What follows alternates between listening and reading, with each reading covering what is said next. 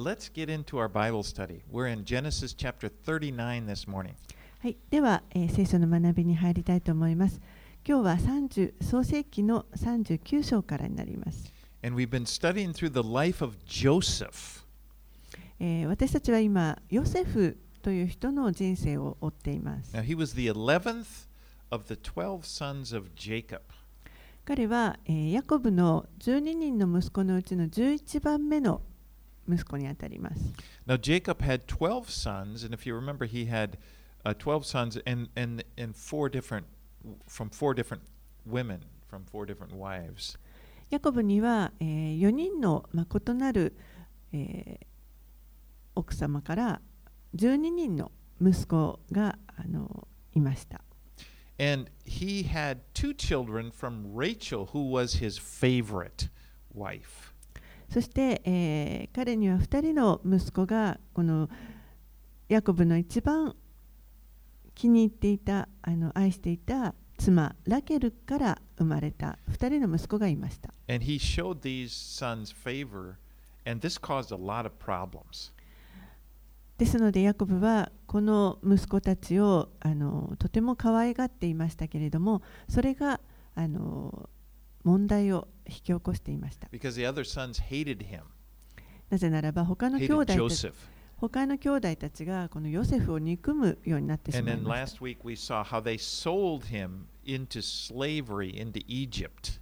そして先週見ましたけれども、えー彼らがこのヨセフを、えー奴隷として売ってしまって、まあ、エジプトに行ってしま連れて行かれてしまったところを見ました And。then they took a uh, they took his jacket or his coat, robe and then he, they they put goat blood on it and when showed it to his father and said, "Look, he, he got slaughtered by wild animals." そして兄弟たちはこのヤコブの着ていた服をあの取ってそれをヤギの血に浸してそしてあの自分たちの父親のところにそれをあの送って彼がヨセフがもう野獣に噛み殺されてしまったということを、まあ、父親に信じ込ませようとしました。So Jacob believes his son Joseph is dead. ヤコブは、まあ、その血にまみれた服を見てあヨセフは死んでしまったのだというふうに信じました。Okay, now that this the story picks up with Joseph being sold as a slave in Egypt. そして今朝はそのエジプトに売られてしまったヨセフの話を見ていきたいと思います。And let's read verses 1 through 6. では39章、創世記39章の1節から6節をお読みします。6節の前半までお読みします。一方、ヨセフはエジプトへ連れて行かれた。ファラオの帝臣で侍従長のポティファルという一人一人のエジプト人がヨセフを連れ下ったイシュマエル人の手からヨセフを買い取った。主がヨセフと共におられたので彼は成功するものとなりそのエジプト人の主人の家に住んだ。彼の主人は主が彼と共におられ主が彼のすることすべてを彼に成功させてくださるのを見た。それでヨセフは主人の好意を得て彼のそば近くで仕えることになった。主人は彼にその家を管理させ自分の全財産を彼に委ねた。主人が彼にその家と全財産を管理させた時から主はヨセフのゆえにこのエジプト人の家を祝福された。それで主の祝福が家や野にある全財産の上にあった。主人はヨセフの手に全財産を任せ自分が食べる食物のこと以外は何も気を使わなかった。So Joseph went from being the favorite son in a, that had a special position to being a slave.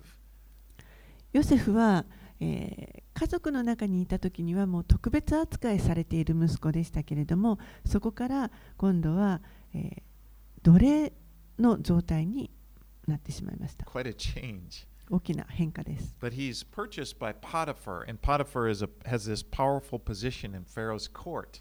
ポティファルという人に買い取られましたけれどもこのポティファルという人は、え、ファラオの宮廷の、あの、力ある立場にいる人でした。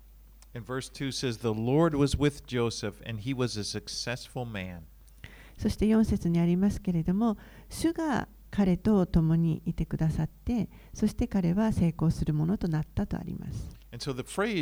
The Lord was with Joseph is repeated four times in this chapter. この主がヨセフと共におられるというこの言葉がこの章の中で4回繰り返されています。So Joseph was going through some very difficult circumstances, but the Lord was with him. ですからヨセフはあの非常にまあ苦しい状況の中困難な状況の中を通っていくわけですけれどもでも主がいつも共におられました。And because the Lord was with him, he prospered in spite of his surroundings. そして主がヨセフと共におられたので彼は繁栄してそして、えーこの環境に環境に関係なく繁栄していきました。But then you think, well, wait, he's a slave. You know, how can this be? How can you call him successful? でもちょっと待ってよ、この人奴隷でしょ奴隷なのに何作成成功するものってどういうことと思われるかもしれません。He's successful because God is working in his life and he's working out this his plan in Joseph's life. 彼が成功するものとなったというのは神がヨセフの人生に働いておられてそして神のご計画をヨセフの人生の中で成してくださっていたからです。And you know, this is really what it means to be successful. でそれこそがまさにこの成功するということの意味だと思いま And す。that is to have your life used for the purpose that God has in, intended for it. 私たちの人生を神がもともとこうしようと思っておられたその意図に従って用いてもらうということです。You know, our lives are only successful to the degree that God is glorified in, in them. 私たちの人生というのは、えーそれを通して神が神の栄光が表されるときに成功したと言えると思います。 You know, a person can accomplish a lot in their lives, but uh, but it can be all those accomplishments are just for their own glory, for the glory of the person, and it comes to nothing. 人はこの人生の中でものすごく大きなさ成功をする人たちもいると思いますけれどもでもそれがもし自分のためだけだったとしたらそこにはあのそれは本当に何の意味もなないことになりま I す。mean, it, it's there's no meaning. No one really cares.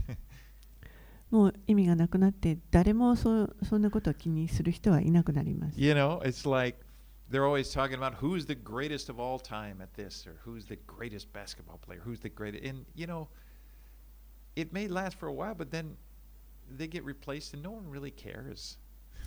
常にですねあの世の中では誰が一番優れた人なんだろうか例えば このバスケの中で誰が一番あの優秀なバスケ選手なんだろうかとか人々はいろいろとそういうあの比べていきますけれども一時はそれであの名が挙げられるかもしれませんけれどもでもあのすぐにまた忘れ去られてしまって何の誰ももう気にしなくなる時がまたやってきます。Now, I find it really interesting to compare if you look at the life of Solomon and the life of and compare it to the life of Joseph. It's it's very interesting. えーソロモン王という人がいますけれどもソロソロモン王とこのヨセフのこの人生をちょっと見比べてみるとあの面白いなと思います。 Now, I don't know if you're aware. Solomon was the son of King David, ソロモンという人はダビデ王の息子です。 and and David had built this huge kingdom, and he gave it all to his son. ダビデが、えー、非常に大きな王国を建て、そしてその王国をすべて息子のソロモンに譲りました。That, そしてさらにそれだけではなく、このソロモンには神があの素晴らしい知恵を授けてくださいました。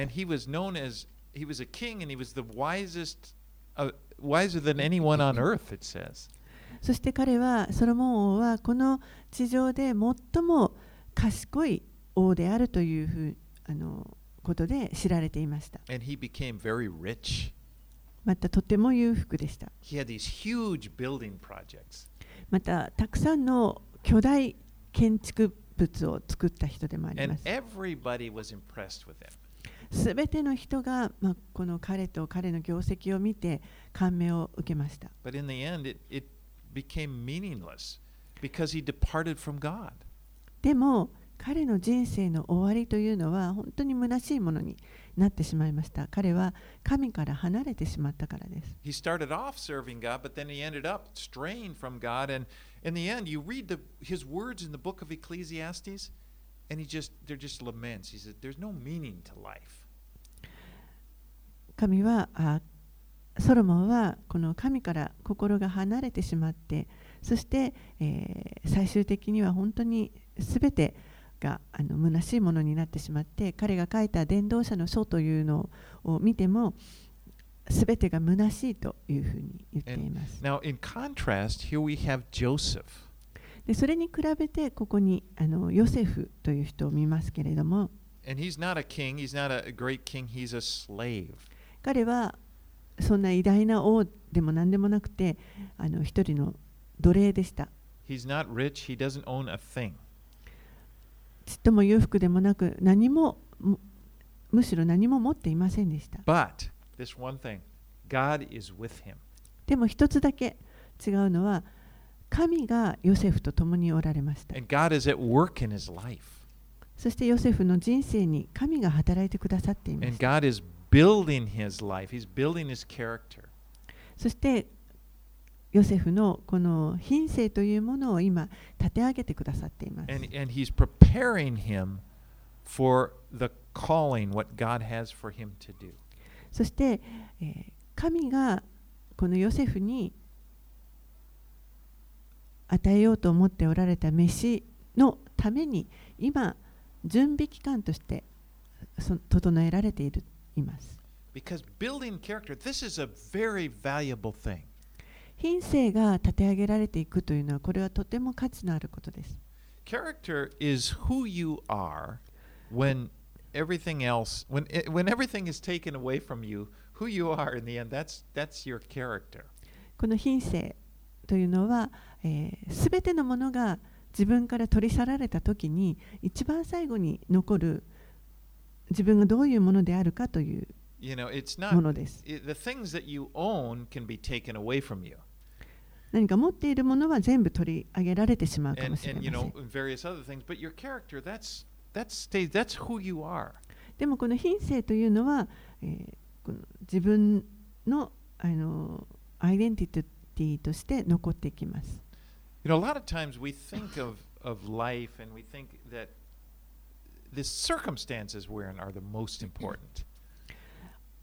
多くの人たちはこの環境というのが一番大事だというふうに考えます。You know, we think that, so we, we, we tend to pray, God, change this circumstance, or we kind of looking for this. What I need is to be in this position or this. And we're kind of looking at things in the outside. そして神にこの環境を何とか変えてくださいというふうに祈り求めるわけです。これさえなければ、これが違っていれば、私はもっと成功するのにと思います。神様も、もうちょっといい仕事をください。もっと私にちゃんと私を取り扱ってくれる人たちを周りに置いてください。神様、あれ変えてください。これを変えてください。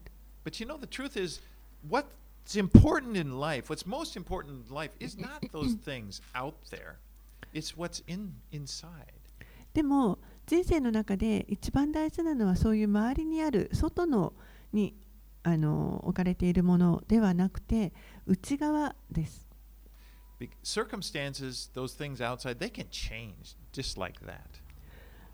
外のこの環境というのはあのもう本当に簡単に変わっていきます。変化します。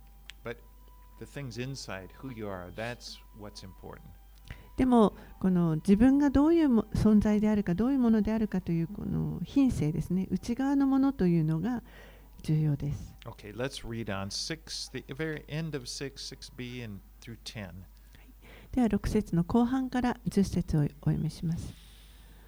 しかもヨセフは体格もよく、顔立ちも美しかったこれらのことの後主人の妻はヨセフに目をつけて一緒に寝ましょうと言ったしかし彼は拒んで主人の妻に言ったご覧くださいご主人は家の中のことは何でも私に任せ心配せずに全財産を私に委ねられました。ご主人はこの家の中で私より大きな権威を振るおうとはせず私がするどんなことも妨げておられません。ただしあなたのことは別です。あなたがご主人の奥様だからです。どうしてそのような大きな悪事をして神に対して罪を犯すことができるでしょうか。彼女は毎日ヨセフに言い寄ったが彼は聞き入れず彼女のそばに寝ることも一緒にいることもしなかった Joseph is facing a great temptation, but he's able to stand up to it and not give in to it. ヨセフはここであの大きな誘惑に、まあ、直面するわけですけれどもでも彼は固く立ってその誘惑に身を委ねるということはしませんでした And when we look at this, we can I think we can find some things that would help us during our times of temptation. そして私たちもまた誘惑に遭うときにこのヨセフから学ぶことができると思います For one thing, Joseph calls evil for what it is. 一つにはヨセフはこの悪事をちゃんと悪いこととして認識しています He says, How could I do this great wickedness? どうしてそのような大きな悪事をすることができるでしょうかと言いました You know, he said, he just out in the open, he says, to sleep with Potiphar's wife would be a wicked thing to do.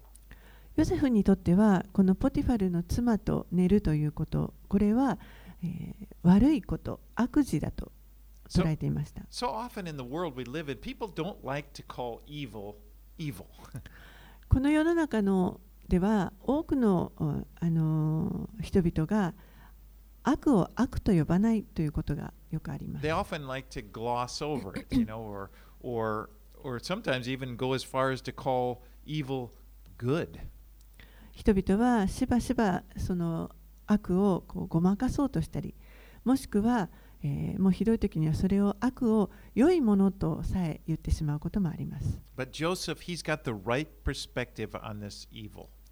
でもヨセフはここで、え、この悪に対しても正しい視点を持っていました。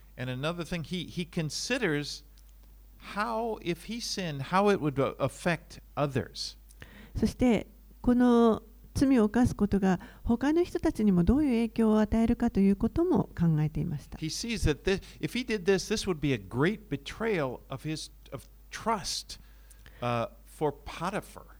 もしそんなことをしたら自分の主人であるポティファルに対して大きな裏切りになるということが分かっていました.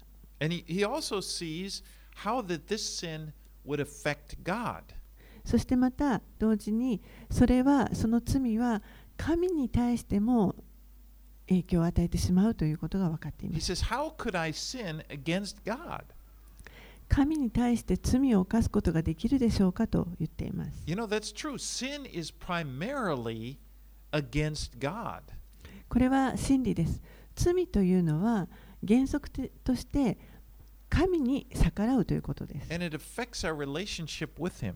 そしてそれは私たちと神との関係に影響を及ぼします It affects our testimony that we give to others about God and who He is as they, they're looking at our lives. 人々が私たちの人生を見るときに私たちが、えーこの罪を犯してしまうと神についての証というものをに大きな影響を与えてしまうことになります。You know, when we're tempted, often the devil, he wants you just to think about yourself and how you feel.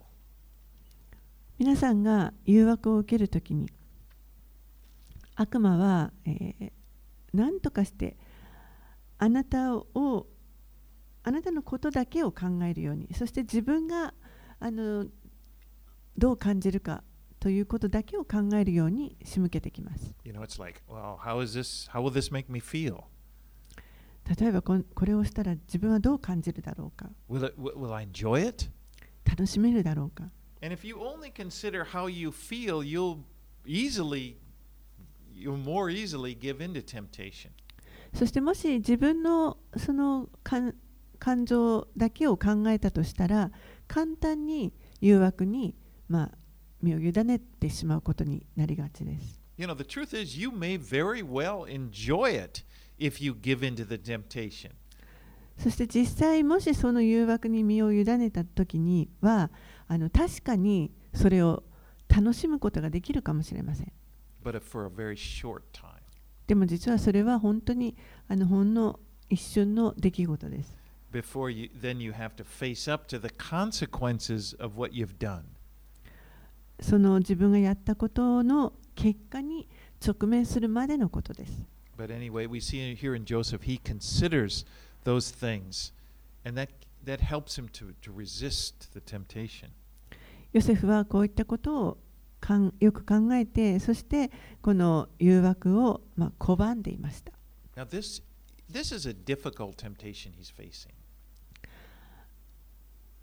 ヨセフにとってこの誘惑というのは、まあ、あの難しいものだったと思います。some temptations will come into your life and it'll, it'll be a moment and then it's gone.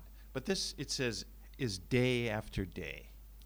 ある誘惑というのは一瞬こう誘惑が来てでもそれはまたすぐにどっかに行ってしまうというものもありますけれどもこの場合ヨセフの場合は来る日も来る日も誘惑に直面させられていました。All right, let's read verses 11 through 23.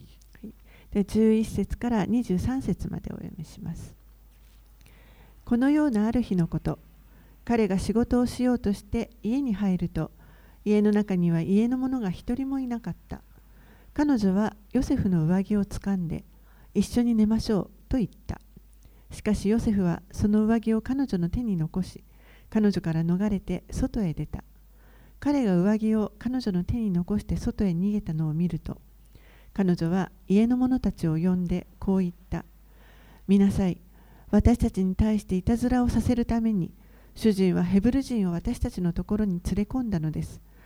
あの男が私と寝ようとして入ってきたので私は大声を上げました。私が声を上げて叫んだのを聞いてあの男は私のそばに上着を残して外へ逃げていきました。彼女はヨセフの主人が家に帰ってくるまでその上着を自分のそばに置いておいた。彼女は主人にこのように告げた。あなたが私たちのところに連れてきたあのヘブル人の奴隷は私にいたずらをしようとして私のところに入ってきました。私が声を上げて叫んだのであの男は私のそばに上着を残して外へ逃げました。彼の主人はあなたの奴隷がこのようなことを私にしましたと告げた妻の言葉を聞いて怒りに燃えた。ヨセフの主人は彼を捕らえ王の囚人が監禁されている監獄に彼を入れた。こうして彼は監獄に置かれた。しかし主はヨセフと共におられ彼に恵みを施し監獄の長の心にかなうようにされた。監獄の長はその監獄にいるすべての囚人をヨセフの手に委ねた。ヨセフはそこで行われるすべてのことを管理するようになった。監獄の長はヨセフの手に委ねたことには何も干渉しなかった。それは主が彼と共におられ彼が何をしても主がそれを成功させてくださったからである So Joseph finally ends up just running away. ヨセフは最終的にはもうそこから逃げ出しました You know, there are times when this is the best way to deal with the temptations we face.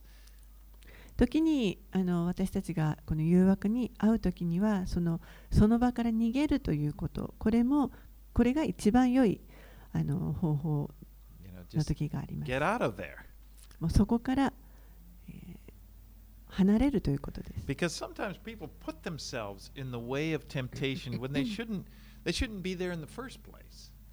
時にに人はそのもう最初から実はそこにいるべきではないような場所にあの自分が誘惑にあってもおかしくないようなところに身を置いてしまうということがあります。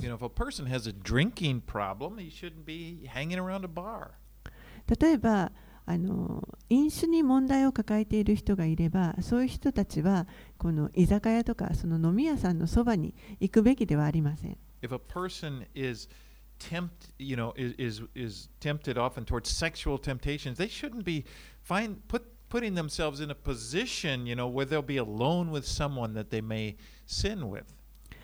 例えば、えー性的にな誘惑を受けやすい人がいるとすればそういう人はあのもしかしてそういう誘惑に負けてしまうかもしれないような状況相手と二人きりになるような状況に身を置くべきではありません。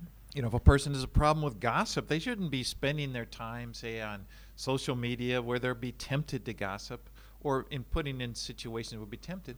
You know, just get out of there. もしくは例えばゴシップ好きな人にとっては、えーこうゴシップがたくさん載っているようなそういうソーシャルメディアですねネットワークをあのずっと検索するのに時間をかけるということはするべきではありませんとにかくそういうところに身を置かない身をあのそこから避けるということです Well, back to the story here. Potiphar, he's really angry, but if you think about it, he probably, it looks like he doesn't entirely believe his wife's story because if he did, he would have just had Joseph executed. えーポティファルは、まあ、妻の言うことを聞いたときに怒りましたでもおそらくですねこの妻が言っていることを100%信じた信じたわけではないと考えられますというのも、えーもしそうだとすれば、えーもうその場でヨセフはあの死刑になっていたと思います.でもそうではなくて彼は牢に入れられました So here's Joseph. Once again, he's in a, we he finds himself in a very unfair situation. ここで再びヨセフはあの非常にこう不公平な状況の中に置かれてしまいました He's been falsely accused. 濡れ衣を着せられてしまいま Have し you た ever been falsely accused? 皆さんそういう経験あるでしょうか I mean, here he's been so faithful to Potiphar, and in the end, he only finds himself being portrayed as this very indecent person that cannot be trusted. ヨセフはずっとこのポティファルに忠実に仕えてきましたそれなのにここではもうこの信頼するに値しないような本当にあの非常にわいせつな不貧困な人として、まあ、あの描かれてしまっていることになります You know, and no one likes to be falsely accused, even with little things.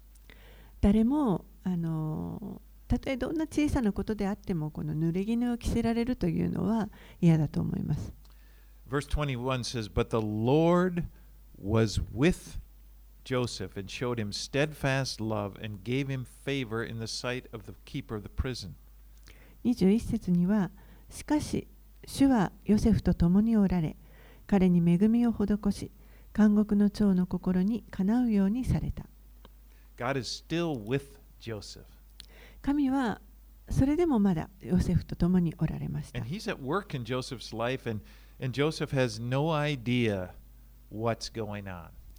神がヨセフの人生に働いておられました。ヨセフ自身はもう一体何が起こっているのかよくわからない状態でした。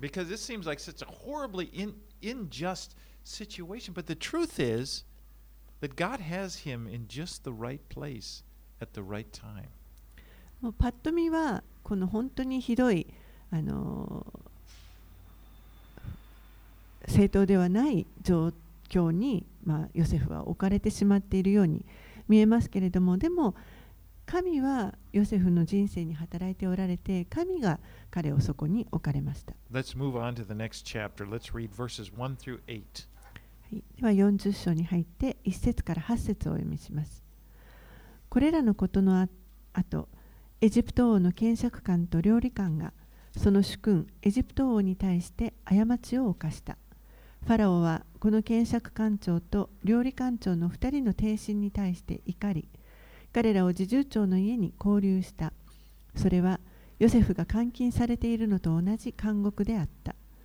侍従長がヨセフを彼らの付き人にしたのでヨセフは彼らの世話をした。彼らはしばらく拘留されていた。さて監獄に監禁されていたエジプト王の検釈官と料理官は2人とも同じ夜にそれぞれ夢を見た。その夢にはそれぞれ意味があった。朝ヨセフが彼らのところに来て見ると彼らは顔色が優れなかった。それで彼は自分の主人の家に一緒に交流されているこのファラオの帝臣たちになぜ今日お二人は顔色が冴えないのですか？と尋ねた。二人は答えた私たちは夢を見たがそれを解き明かす人がいないヨセフは言った解き明かしは神のなさることではありませんかさあ私に話してください。A cupbearer was was a position. Uh, like the position as a butler.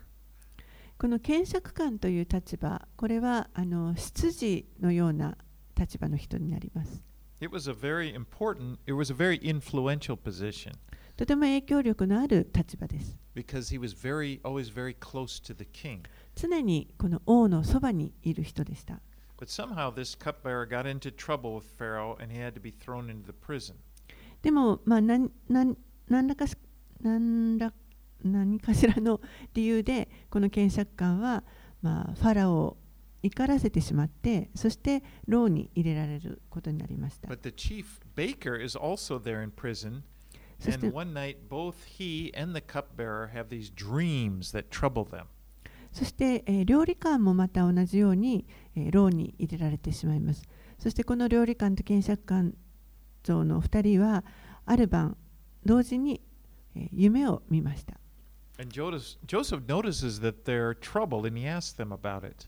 そしてその夢に悩まされていましたけれども、ヨセフがそれに気がついて、そして、えー、どうしたのかと聞きます。So, they, dreams, says, well, そして夢に悩まされているのだということをあの伝えると、ヨセフが解き明かしは神のなさることではありませんか？と言います You know, Joseph himself, remember, had received dreams from the Lord when he was a teenager. ヨセフ自身もまた10代の頃から、えーこの夢を解き明かすというその賜物が与えられていました.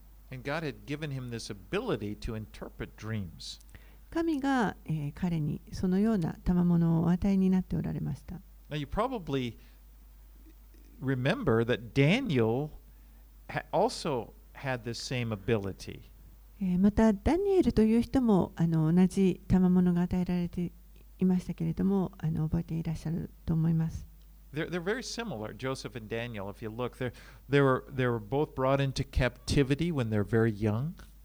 えーヨセフとそしてダニエルという人はあの非常によく似ているところがあります。2人とも若い時にあの囚人にさせられました。And both of them show strong character.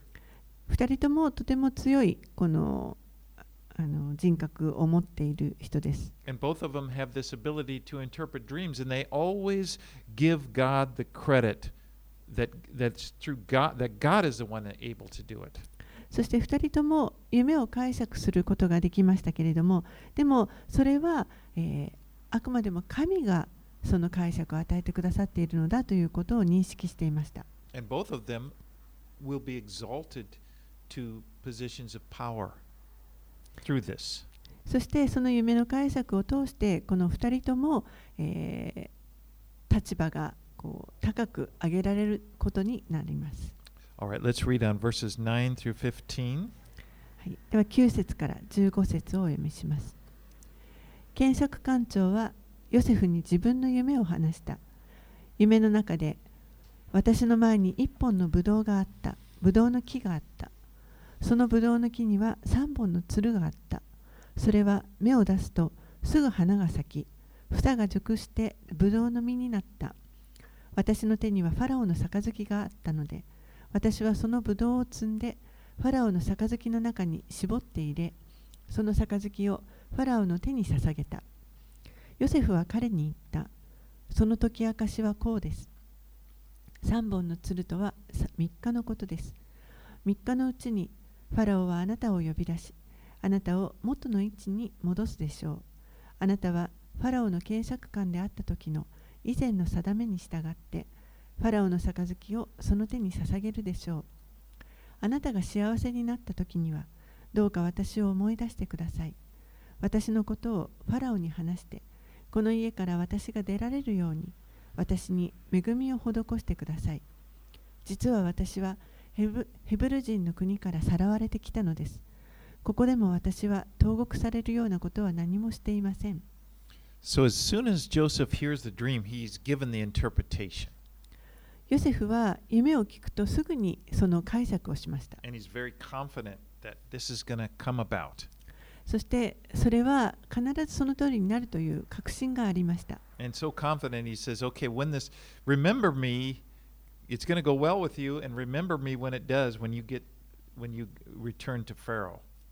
そして確信があったので、この検釈官長に、あなたが幸せになった時には私のことを思い出し、ファラオに話してくださいと言いました。You know, Joseph is probably thinking, Well, I'm not going to be in this place very much longer. その時ヨセフは、あもう自分はこれでそんなに長く、長い間ここにとどまることはないと思ったと思います。Let's read 16 through 19. 16節からえー19節をお読みします。料理官長は解き明かしが良かったのを見て、ヨセフに言った。私の夢の中では頭の上に枝編みの籠が3つあった。一番上の籠にはファラオのためにある料理官が作ったあらゆる食べ物が入っていたが、鳥が私の頭の上の籠の中からそれを食べてしまった。ヨセフは答えた。その解き明かしはこうです。3つの籠とは3日のことです。3日のうちにファラオはあなたを呼び出し、あなたを木に吊るし、鳥があなたの肉をついばむでしょう。Joseph is faithful to give the interpretation that the Lord gives to him, whether it's a favorable message or an unfavorable ヨセフは神が与えてくださったその夢の解き明かしをそれが良いものであろうと良くないものであろうと正直に忠実にそれを伝えました。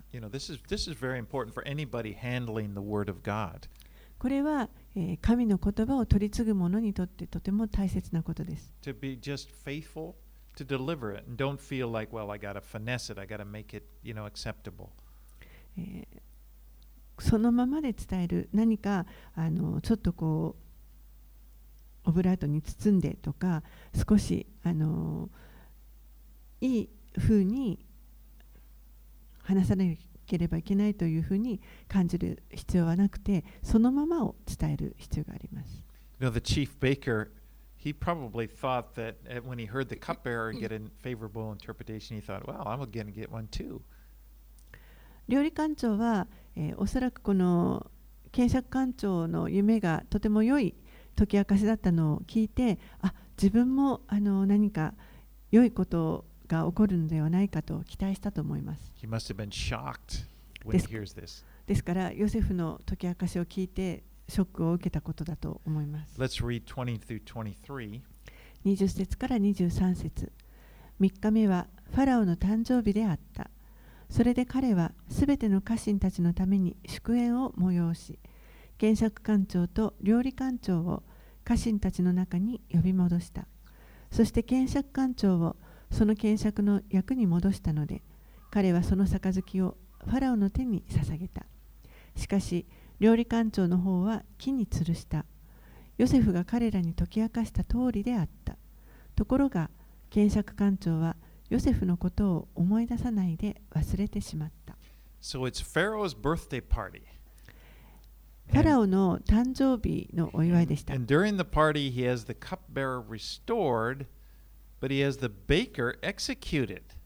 そのあのお祝いの席でファラオは検索官庁を元の立場に戻しそして料理官庁は、えー、木に吊るして処刑しました。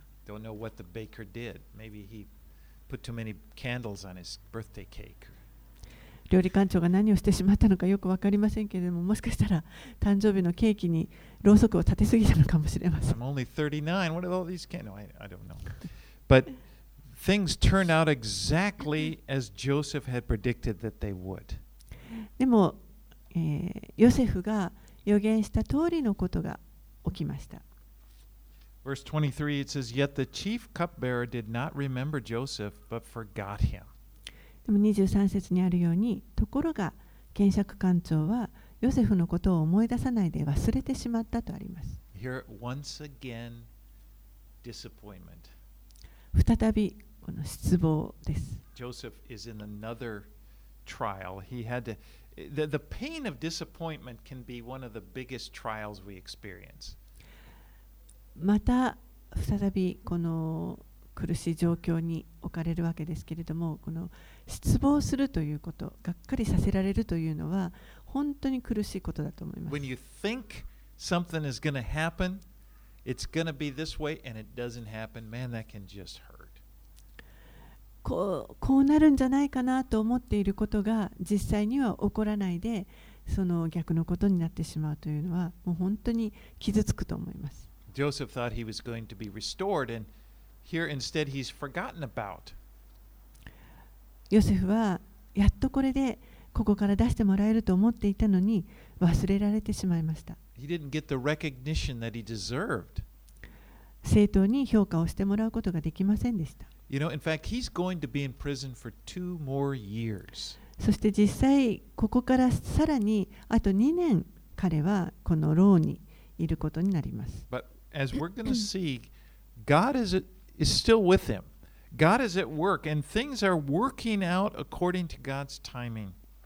でもですね、神はヨセフと共におられて、そしてヨセフの人生に働いておられました。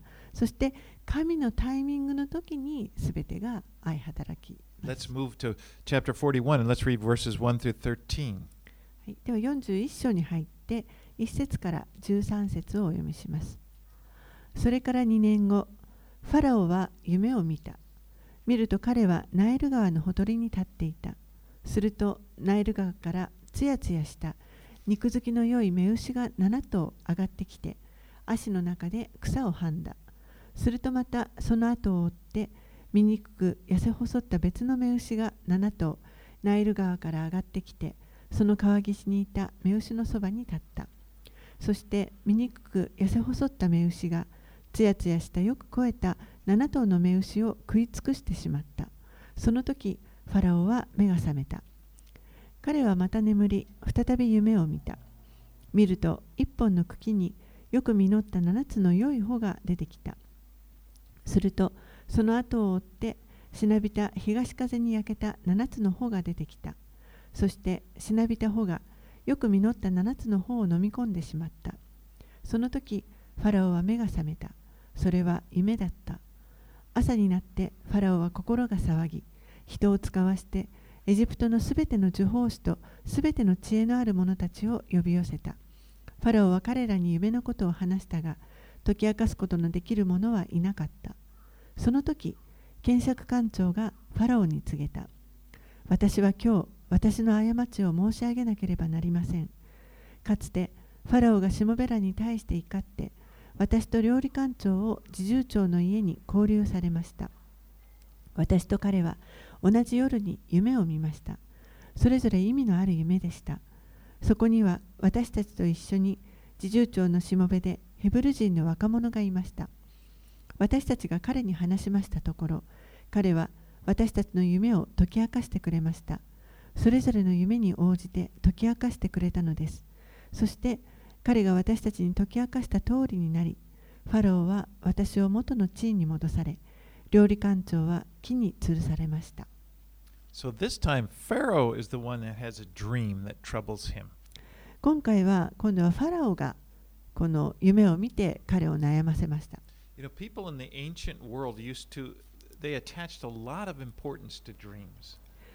古代の人々はこの夢にとても重要性を持っていました。夢というのが神,神々からのメッセージであるというふうに捉えていました。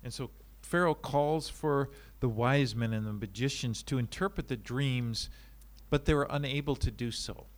そこでファラオは、えー知恵のある者たちや呪法師たちを呼び集めてそしてこの夢の解き明かしをさせようとしましたが誰もそれをできませんでした And at this time, the cupbearer remembers how Joseph had interpreted his dream, and he also remembers how he failed in his promise to, to, to remember Joseph to Pharaoh.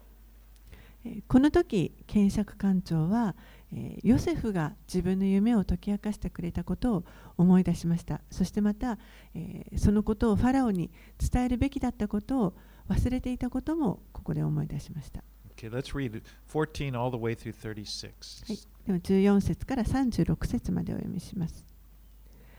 ファラオは人を使わしてヨセフを呼び寄せた。人々は急いで彼を地下牢から連れ出したヨセフはひげを剃り着替えをしてファラオの前に出た。ファラオはヨセフに言った。私は夢を見たがそれを解き明かす者がいない。お前は夢を聞いてそれを解き明かすと聞いたのだが。ヨセフはファラオに答えた。私ではありません。神がファラオの繁栄を知らせてくださるのです。それでファラオはヨセフに話した。夢の中で見ると私はナイル川の岸に立っていた。するとナイル川から肉付きの良いつやつやした目牛が7頭上がってきて足の中で草をはんでいた。するとその後を追って弱々しいとても醜く痩せ細った別の目牛が7頭上がってきた。私はこのように醜い牛をエジプト全土でまだ見たことがない。そしてこの痩せた醜い目牛が先の肥えた7頭の目牛を食い尽くしてしまった。ところが彼らを腹に入れても腹に入ったのがわからないほどその姿は初めと同じように醜かった。その時私は目が覚めた。また夢の中で私は見た。見ると一本の茎によく実った7つの穂が出てきた。するとその後を追って貧弱でしなびた東風に焼けた7つの穂が出てきた。そしてそのしなびた穂があの7つの良い穂を飲み込んでしまった。そこで私は呪法師たちに話したが誰も私に説明できる者はいなかった。ヨセフはファラオに言った。ファラオの夢は一つです。神がなさろうとしていることをファラオにお告げになったのです。7頭の立派な目牛は7年のことで7つの立派な穂も7年のことです。それは一つの夢なのです。その後から上がってきた7頭の痩せた醜い目牛は7年のことで痩せ細り東風に焼けた7つの穂も同様です。それは飢饉の7年 ,7 年です。これは私がファラオに申し上げた通り神がなさろうとしていることをファラオに示されたのです。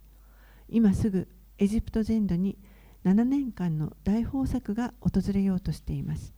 その後7年間の飢饉が起こりエジプトの地で豊作のことはすべて忘れられます。飢饉が地を荒れ果てさせこの地の豊作は後に来る飢饉のため後もわからなくなります。その飢饉が非常に激しいからです。夢が二度ファラオに繰り返されたのはこのことが神によって定められ神が速やかにこれをなさるからです。ですから今ファラオは悟くて知恵のある人を見つけそのものをエジプトの地の上に置かれますように。ファラオは国中に監督官を任命するよう行動を起こされますように。豊作の7年間にエジプトの地の収穫の5分の1を徴収なさるためです。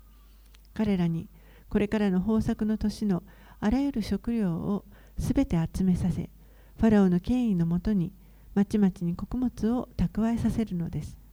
彼らは保管しその食料はエジプトの地に起こる7年の飢饉のために国の蓄えとなりますそうすればこの地は飢饉で滅びることがないでしょう So both of these dreams have the same message. この2つの夢はどちらも同じ意味を持っていました They, have, they were a prophecy concerning the future. 将来に関する予言の夢でした There would be seven years of plenty followed by seven years of famine. 7年間の大豊作がありその後に続いて7年間の飢饉が訪れます So in the first dream, there is this image of, of seven cows. 最初の夢は7頭のお牛のが出てくる夢でした But in, in, the, in the dream of the cows, the, the, the uh, fat cows represented years of abundant harvests, and the thin cows represented years of bad harvests. え最初に出てきたこの7頭の立派な牛というのが、えー豊作を表していてそしてその後に出てきた醜い、えー痩せた牛これが、えーその後に続く凶作を表しています。Now, in the second dream, it's it's the same message, but but it's uh, it's the same thing, but it's communicated through ears of grain. 2つ目の夢も、えー同じことが語られているわけですけれども、え2つ目は今度は穂穀物の穂を通して、えー語られました。And the thick ears represented the good harvest, and the withered ears represented years of famine. 良い穂が、えー豊作を表しそして、えー干からびた穂が、えーその後の凶作飢饉を表します。And uh, he said that the that the famine would be severe, and the fact that that that he, the fact that he'd received two of them, he said was was showing that it was fixed by God. It's going to happen. そしてこの、えー飢饉は非常に厳しいものになると言います。そして2回ファラオがこの夢を見たということは神がこのことをもう 定めておられ速やかに行われるからであると言っています。Now, Joseph here, he doesn't just give the interpretation of the dreams, he also gives a word of wisdom about the, a wise way to, to respond to it and prepare for what's coming. ヨセフはここで、えー夢の解き明かしをしただけではなくさらに、えーこれからやってくることに備えた、えー本当に賢い知恵のある方法も示しました。Okay, let's read 37 through 45. 37節から45節。このことはファラオとすべての家臣たちの心にかなった。そこでファラオは家臣たちに言った。神の霊が宿っているこのような人が他に見つかるだろうか。ファラオはヨセフに言った。神がこれらすべてのことをお前に知らされ知らされたからにはお前のように悟くて知恵のある者は他にいない。お前が私の家を治めるがよい。私の民は皆お前の命令に従うであろう。私が勝っているのは多いだけだ。ファラオはさらにヨセフに言った。さあ私はお前にエジプト全土を支配させよう。そこでファラオは自分の指輪を指から外してヨセフの指にはめ雨布の衣服を着せその首に金の首飾りをかけた。そして自分の第二の車に彼を乗せた。人々は彼の前でひざまずけと叫んだ。こうしてファラオは彼にエジプト全土を支配させた。ファラオはヨセフに言った。私はファラオだ。しかしお前の許しなくしてはエジプトの国中で誰も何もすることができない。ファラオはヨセフにゼファナテ・パネアハという名名を与えオンの祭司ポティファポティフェラの娘アセナテを彼の妻として与えたこうしてヨセフはエジプトの地を監督するようになった So Joseph is exalted. ここでヨセフは高められました In fact, he becomes the second most powerful man in all of Egypt. エジプト中で第2位の地位につきました And we see that he's 30 years old when this happens. これが起こった時彼は30歳でした He was, remember, he was 17 when he was sold, when he went down to Egypt, sold as a slave. 彼がヨセフが、えーこの奴隷としてエジプトに売られてしまった時というのはまだ17歳でした So he had been in this trial for 13 years. ですからこの試練の期間が13年間あったということになります But when we look at it, we, we, we realize that God knew what he was doing. でも神はこの間神が何をしておられるかということをよくご存知でした These 13 years were not wasted by God. この13年間というのは、えー神にとっては決して無駄な期間ではありません God was preparing Joseph for this moment. このこの瞬間のためにヨセフを整えておられました。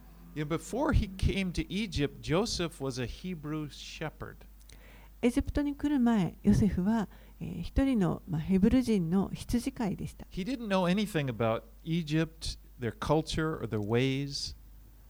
エジプトについてその文化だとか、え、その行動様式だとか何にも知りませんでした。Been able to lead in the society at that time. ですからその当時であれば彼にはこのエジプトの社会を、えー導くことはできませんでした。But we see what God did was He put him in the home of a, of a very important uh, E- Egyptian go- uh, government official. でも神がヨセフをこのエジプト人の政府高官のもう非常に重要な立場にいる人の家に置かれました。And he must have learned a lot about the culture and about even he was close to Potiphar and he observed his life and what was going on. そこでヨセフは多くのこと、エジプトについての多くのことを学んだと思います。そしてさらに、えーポティファルのそばにいましたので、えーポティファルからもたくさんのことを学んだと考えられます。And, and even in prison, when you look back and you, realize that even in prison, that God was doing, God was developing Joseph into a leader. そして監獄にいる間ですら神は、えーヨセフに働かれてそしてこのリーダーとして成長させる機会として用いられました God was developing his character. 神はここでヨセフの品性を練られ成長させ that, て that おられました important. でこれは、えー非常に重要なことです You know, wi- without that, when you exalt somebody without character, they just immediately become big headed. Wow, look at me, I'm, I'm somebody. この品性がなくてあの急に高い位についてしまうと人はもうあ私を見て私はもう一発の人間なんだと高ぶってしまいます。All right, let's finish up the story. 46 through, well, not quite. 46 through 52. Hey. We're almost finished. では46節から52節をお読みします。エジプトの王ファラオに仕えるようになった時、ヨセフは30歳であった。ヨセフはファラオの元から出発してエジプト全土を巡った。さて、豊作の7年 ,7 年間に地は豊かに実らせた。ヨセフはエジプトの地で採れた7年間の食料をことごとく集め、その食料を町々に蓄えた。町の周囲にある畑の食料をそれぞれの町の中に蓄えたのである。ヨセフは穀物を海の砂のように非常に多く蓄え、測りきれなくなったので、ついに測るのをやめた。飢饉の年が来る前に、ヨセフに2人の子が生まれた。王の妻子、ポティフェラの娘、アセナテが産んだ子である。ヨセフは長子をマナセと名付けた。神が私のすべてのロークと私の父の家のすべてのことを忘れさせてくださったからである。また2番目の子をエフライムと名付けた。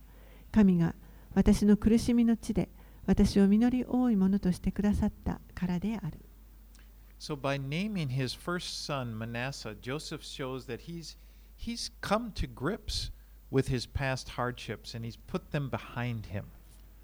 この、えー最初の息子にマナセという名前を付けましたけれども、えーそこにヨセフがこのいかに困難に直面してきていたかそしてそれを、えー今この自分の後ろに置こうとしているということが分かります。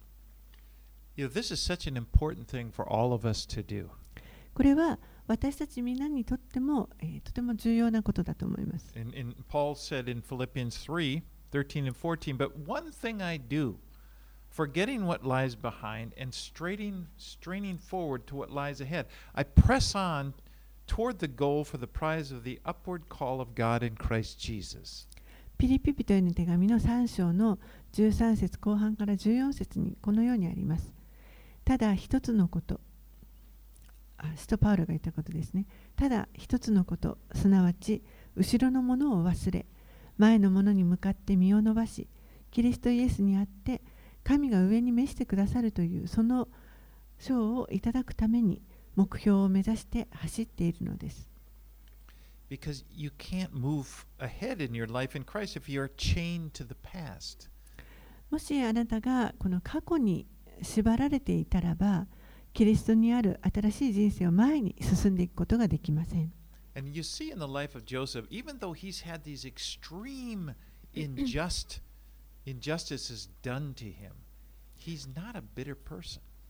そしてヤコブの人生を見てもあの分かりますけれど、yeah. あヨセフの人生を見せ見ても分かりますけれども、ヨセフは本当にあの不公平な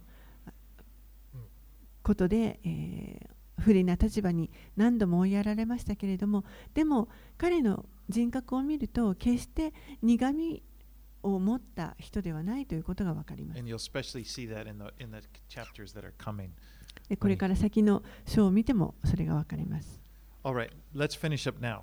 53 f- through 57. はいでは最後53節から57節をお読みします。エジプトの地での豊作の7年が終わると、ヨセフが言った通り、7年の飢饉が飢饉が始まった。その飢饉はすべての国々に臨んだが、エジプト全土には食物があった。やがてエジプト全土が飢えると、その民はファラオに食物を求めて叫んだ。ファラオは全エジプトに言った。ヨセフのもとに行き、ヨセフの言う通りにせよ。飢饉は地の全面に及んだ。ヨセフはすべての穀物蔵を開けてエジプト人に売った。その飢饉はエジプトの地でもひどくなった。全地は穀物を買うためにエジプトのヨセフのところに来た。その飢饉が全地で厳しかったからである。Things turned out exactly like as Joseph said that they would. ヨセフが言言った通りのことが起こってきました。And I should say, as God said that they would, because it was, it was God who gave the, the dreams and the interpretation. むしろそれはヨセフがというよりも神が語られたことがと言うべきかもしれません。神はあヨセフは神からあの託された解釈をしただけですから。Now, this is a huge famine. でこれは非常に大きな飢饉でした。It's not only going to affect Egypt, it affects the whole world in that area. これは、えーこの飢饉はエジプトだけではなく、その周囲のあの全地域にも及んできました。even affecting Canaan, the land that Joseph came from, where his family is. ヨセフの家族がいる、えーヨセフもやってきたそのカナンの地にも、えーこの飢饉は影響を及ぼします。So we'll pick it up next week. そこをまた来週見ていきたいと思います。Let's pray. お祈りします。Father, in this story, we're so we're, we're able to just see how your hand was there working in Joseph's life. お父さん、今このお見てきたあストーリーの中に、神様があなたがヨセフの人生に見てを置いておられたことがよくわかりました。And we're encouraged because we know that you're at work in each one of our lives. 私たちはそれによって励ましを受けます。なぜならば、あなたは一人一人の人生にそのように働いてくださるからです。And I pray that you would strengthen our hearts, that we would have a stronger trust in you. どうぞ私たちの心に働いてくださって、私たちの信仰をさらに強めてください。I pray that you would remove any fears that we have about and, and any hurts that we have about difficult things that have come into our lives.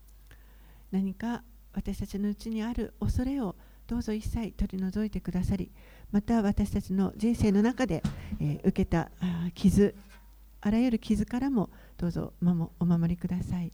And fill our hearts instead with hope. そして、えー私たちの心に、えー希望をお与えください and。confidence in you あなたにあって確信を持つことができますように。that you as, as philippians says he who has began a good work on you will be faithful to complete it 私たちのうちに良い技を始められた方はそれを成し遂げてくださると御言葉にもあります。we pray these things in jesus name これらのことをイエス様の名前を通してお祈りいたします。アーメン